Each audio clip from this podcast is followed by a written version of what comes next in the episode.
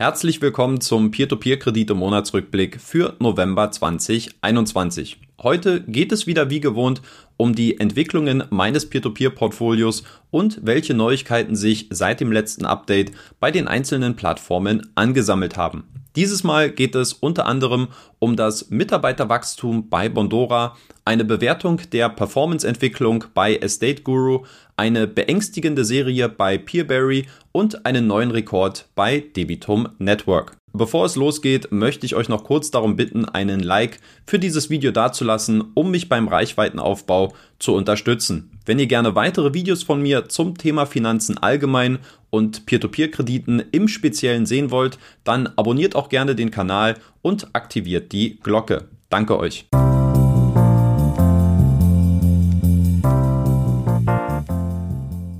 Zunächst fangen wir wie gewohnt mit einem Blick auf mein Peer-to-Peer-Portfolio an und was sich ja alles im Vormonat getan hat. Im November konnte ich insgesamt Zinseinnahmen in Höhe von 224 Euro und 22 Cent verzeichnen, was sowohl dem höchsten Wert des aktuellen Jahres als auch dem höchsten Wert seit März 2020 entspricht. Neben dem etwas besseren Ergebnis bei Bondora Portfolio Pro im Vergleich zu den Vormonaten ist der neue Jahresbestwert insbesondere auf meine historischen Rekordeinnahmen bei Estate Guru, Debitum Network und Peerberry zurückzuführen. Interessanterweise haben auch alle drei genannten Plattformen im Vormonat einen neuen Rekordwert beim finanzierten Kreditvolumen erzielt, worauf ich gleich nochmal näher eingehen werde. Vorher gibt es aber unter anderem noch den Performance Check mit einem Blick auf Debitum Network und Wire Invest. Nachdem ich im Vormonat ja die konstante Renditeentwicklung bei Debitum Network hervorgehoben habe, mit einer nur geringen Schwankung von 0,2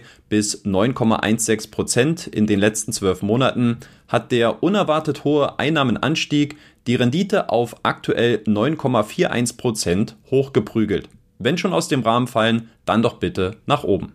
Ebenfalls hervorzuheben ist meine Rendite bei Wire Invest, welche jetzt zum ersten Mal nach zweieinhalb Jahren die Marke von 11% erreicht hat. Was die Transaktion angeht, so gab es im November gleich mehrere Ein- als auch Auszahlungen. Insgesamt habe ich 1000 Euro von Neo Finance und 500 Euro von Mintos abgezogen und dafür jeweils 1000 Euro bei Estate Guru und bei Bondora Go Grow investiert. Das Delta lag im November also bei plus 500 Euro.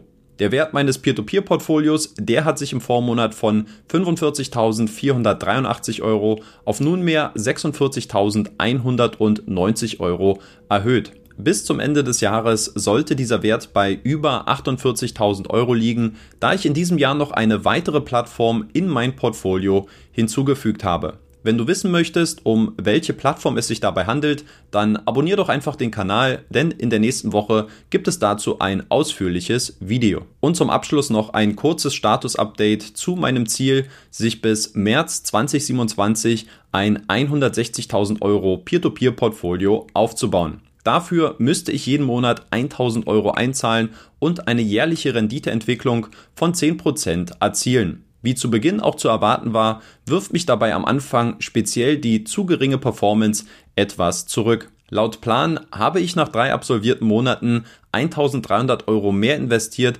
als bereits vorgesehen. Allerdings beträgt die Differenz zum letztlichen Zielwert, den ich zum aktuellen Zeitpunkt erreicht haben müsste, nur 792 Euro.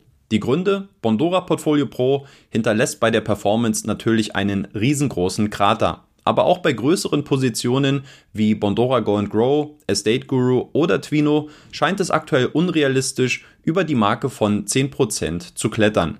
Meine Optionen sind daher relativ einfach. Entweder ich muss langfristig mehr Geld investieren als 1000 Euro pro Monat, ich muss auf andere Plattformen mit einer größeren Renditeerwartung umschichten oder ich muss mein eigenes Vorhaben kritisch hinterfragen und die Erwartungen auf eine geringere Rendite anpassen. Welchen Weg ich dabei einschlagen werde, dazu werde ich mir in den nächsten Wochen weitere Gedanken machen und in den nächsten Monatsrückblicken mit euch teilen. Jetzt kommen wir aber erstmal zu den wichtigsten Neuigkeiten der einzelnen Peer-to-Peer-Plattformen aus dem letzten Monat, wie immer geordnet nach der Größe meines Investments. Bondora hat im November seinen starken Wachstumstrend weiter fortgesetzt und die Kreditvergabe erstmals seit mehr als zwei Jahren wieder auf über 20 Millionen Euro pro Monat angekurbelt. Mit dabei geholfen hat sicherlich auch die Entscheidung, dass man das Einzahlungslimit bei Bondora Go and Grow auf 1000 Euro pro Monat angehoben und gegen Ende des Monats sogar drei Tage lang Einzahlungen von bis zu 10.000 Euro erlaubt hat. Die Zeichen stehen also ganz klar auf Wachstum, was mir auch der Bondora VP of Product Matthew Clanahan via E-Mail bestätigt hat. Demnach plane man das Wachstum in den nächsten zwölf Monaten stark zu skalieren, neue Produkte einzuführen und den Mitarbeiterstamm, der kürzlich erst die 100er Marke erreicht hat, bis Juni 2022 auf bis zu 150 auszubauen dass die neuen Angestellten bei Bondora dann wohl auch im wahrsten Sinne auf Händen getragen werden, suggeriert ein von der Plattform veröffentlichtes Bild anlässlich des 100. Mitarbeiters der Plattform. Weiter geht's mit Estate Guru, wo man im November ebenfalls den 100. Mitarbeiter des Unternehmens begrüßt hat. Darüber hinaus konnte man mit einem finanzierten Kreditvolumen in Höhe von 22,1 Millionen Euro den historisch besten Wert der Plattform erzielen. Insgesamt hat die estnische Immo-Plattform damit bereits mehr als 184 Millionen Euro im aktuellen Kalenderjahr finanziert, was einer mehr als 50-prozentigen Steigerung zum Vorjahresergebnis entspricht. Was die Performance angeht, so gab es im letzten Kreditportfolio-Update den zweiten Kapitalverlust der Plattform zu verzeichnen. 344 Anleger mussten demnach eine Abschreibung in Höhe von 30.000 Euro auf ihre Kappe nehmen. Das ist zwar nicht schön, aber bei einer gewissen Größe wohl auch nicht mehr zu vermeiden. Das Gesamtbild sieht hingegen noch nicht wirklich besorgniserregend aus. Das ausstehende Kreditportfolio konnte in den letzten eineinhalb Jahren von 93,3 Millionen Euro auf 194,3 Millionen Euro gesteigert werden. Die Quote der sich davon in Verzug befindlichen Kredite ist hingegen nur von 6,9 Prozent auf 8,4 Prozent gestiegen. Wenn man sich dieses Verhältnis vor Augen führt, sicherlich keine schlechte Gesamtperformance. Außerdem hat sich Estate Guru, wie auch schon in den Jahren zuvor, wieder etwas Spezielles für seine Weihnachtskampagne überlegt, bei der Investoren sowohl Gewinne abräumen und gleichzeitig auch wieder etwas für die gute Sache tun können. Zum einen können Investoren bei einer Baumsuche auf der Plattform 15 mal 200 Euro gewinnen, zum anderen können durch aktive Investments unterschiedliche Naturschutzverbände unterstützt werden, wodurch unter anderem neue Bäume gepflanzt oder Vogelhäuschen errichtet werden. Mehr dazu könnt ihr auf dem Blog von der State Guru nachlesen. Machen wir weiter mit Vino, wo im November knapp 16 Millionen Euro an Krediten finanziert worden sind, was ziemlich gleichbedeutend mit den Ergebnissen der vorherigen Monate ist. 2021 lag das Kreditvolumen jeweils in einem Bereich von 13,2 bis 16,8 Millionen Euro. Weitere Twino-News aus dem Vormonat beinhalten unter anderem einen Besuch des Teams auf der finnischen Slush-Konferenz, die Fortführung der Mitarbeitersuche und ein Appell des Twino-Gesellschafters auf dem Blog, dass man sich mehr für die Förderung des Lesens und gegen Analphabetismus einsetzen sollte.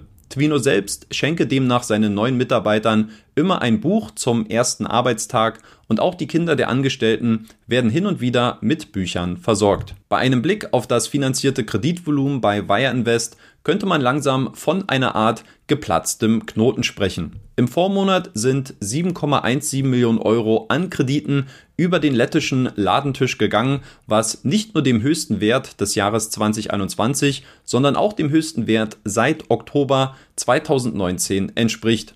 Auch hier stehen die Zeichen also wieder deutlich verstärkt auf Wachstum, was etwaige Sorgen bezüglich Cash Drag vorerst beiseite schieben sollte. Passend dazu verweise ich gerne auf mein jüngstes Wire Invest Update 2021, wo ich mich den aktuell diskutierten Baustellen der Plattform angenommen und besprochen habe. In diesem Zusammenhang noch der Hinweis, dass neu über meinen Link angemeldete Investoren noch bis Ende des Jahres die Chance besitzen, 7 mal 50 Euro Startguthaben mitzunehmen. Die Voraussetzung wäre dafür ein Kommentar unter meinen Wire Invest Erfahrungen. Die Chancen stehen aktuell noch sehr gut, von daher nutzt die Chance. Auf einer eher etwas nachdenklichen Note bewerte ich hingegen die Entwicklung bezüglich des neuen Bankkontos, welches im Hinblick auf die Regulierung eröffnet werden musste. Im Newsletter heißt es dazu, dass die Aufbewahrung von Kundengeldern aufgrund der neuen aufsichtsrechtlichen Anforderungen auf einem separaten EU-Bankkonto erfolgen muss. Bis dato hatte man die Bezahlungsabwicklung der Plattform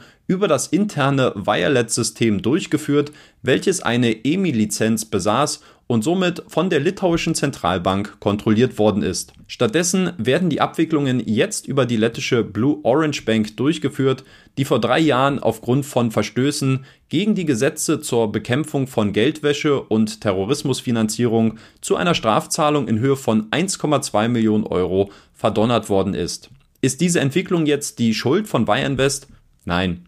Wird die Plattform jetzt Schabernack mit den Geldern der Investoren betreiben? Auch davon gehe ich nicht aus. Aber es ist aus meiner Sicht dennoch sehr schade, dass die optimale Trennung zwischen Investorengeldern und Unternehmenskapital somit nun einen Rückschritt erlitten hat. Weiter geht's mit Peerberry. Der in Kroatien ansässige Marktplatz konnte im November ein weiteres Mal seine Rekordergebnisse aus dem Vormonat steigern. Die 64,2 Millionen Euro an finanzierten Krediten bedeuten tatsächlich schon den 16. Monat in Serie mit steigendem Volumen. Nach meinen Informationen wird Peerberry auch zeitnah den Erhalt der Crowdfunding-Lizenz von der litauischen Zentralbank verkünden. Der Start mit den ersten Projekten wird dann voraussichtlich Anfang des Jahres 2022 sein. Und zum Abschluss sprechen wir auch noch kurz über Debitum Network, wo im November ebenfalls ein neuer Rekord eingestellt werden konnte. Das Kreditvolumen in Höhe von 2,8 Millionen Euro bedeutet nämlich einen historischen Bestwert für die Plattform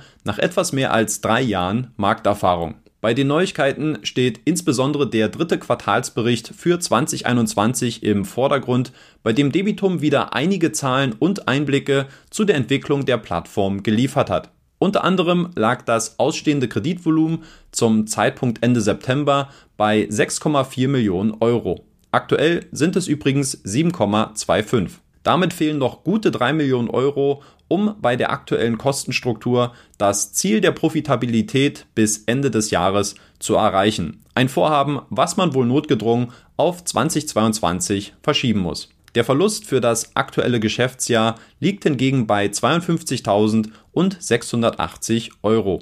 Die Eigenkapitaleinlage von Gesellschafter Martins Lieberts in Höhe von 310.000 Euro sollte aber wohl bis auf weiteres für die Finanzierung des Unternehmens ausreichen, ohne eine externe Finanzierungsrunde zu benötigen. Das soll es dann auch mit dem Monatsrückblick für November 2021 gewesen sein. Wenn euch dieses Video gefallen und oder ein bisschen weitergeholfen hat, dann supportet mich bitte mit einem Like oder einem Abo. Fragen oder Feedback gern in die Kommentare und wir hören und sehen uns dann in der nächsten Woche wieder.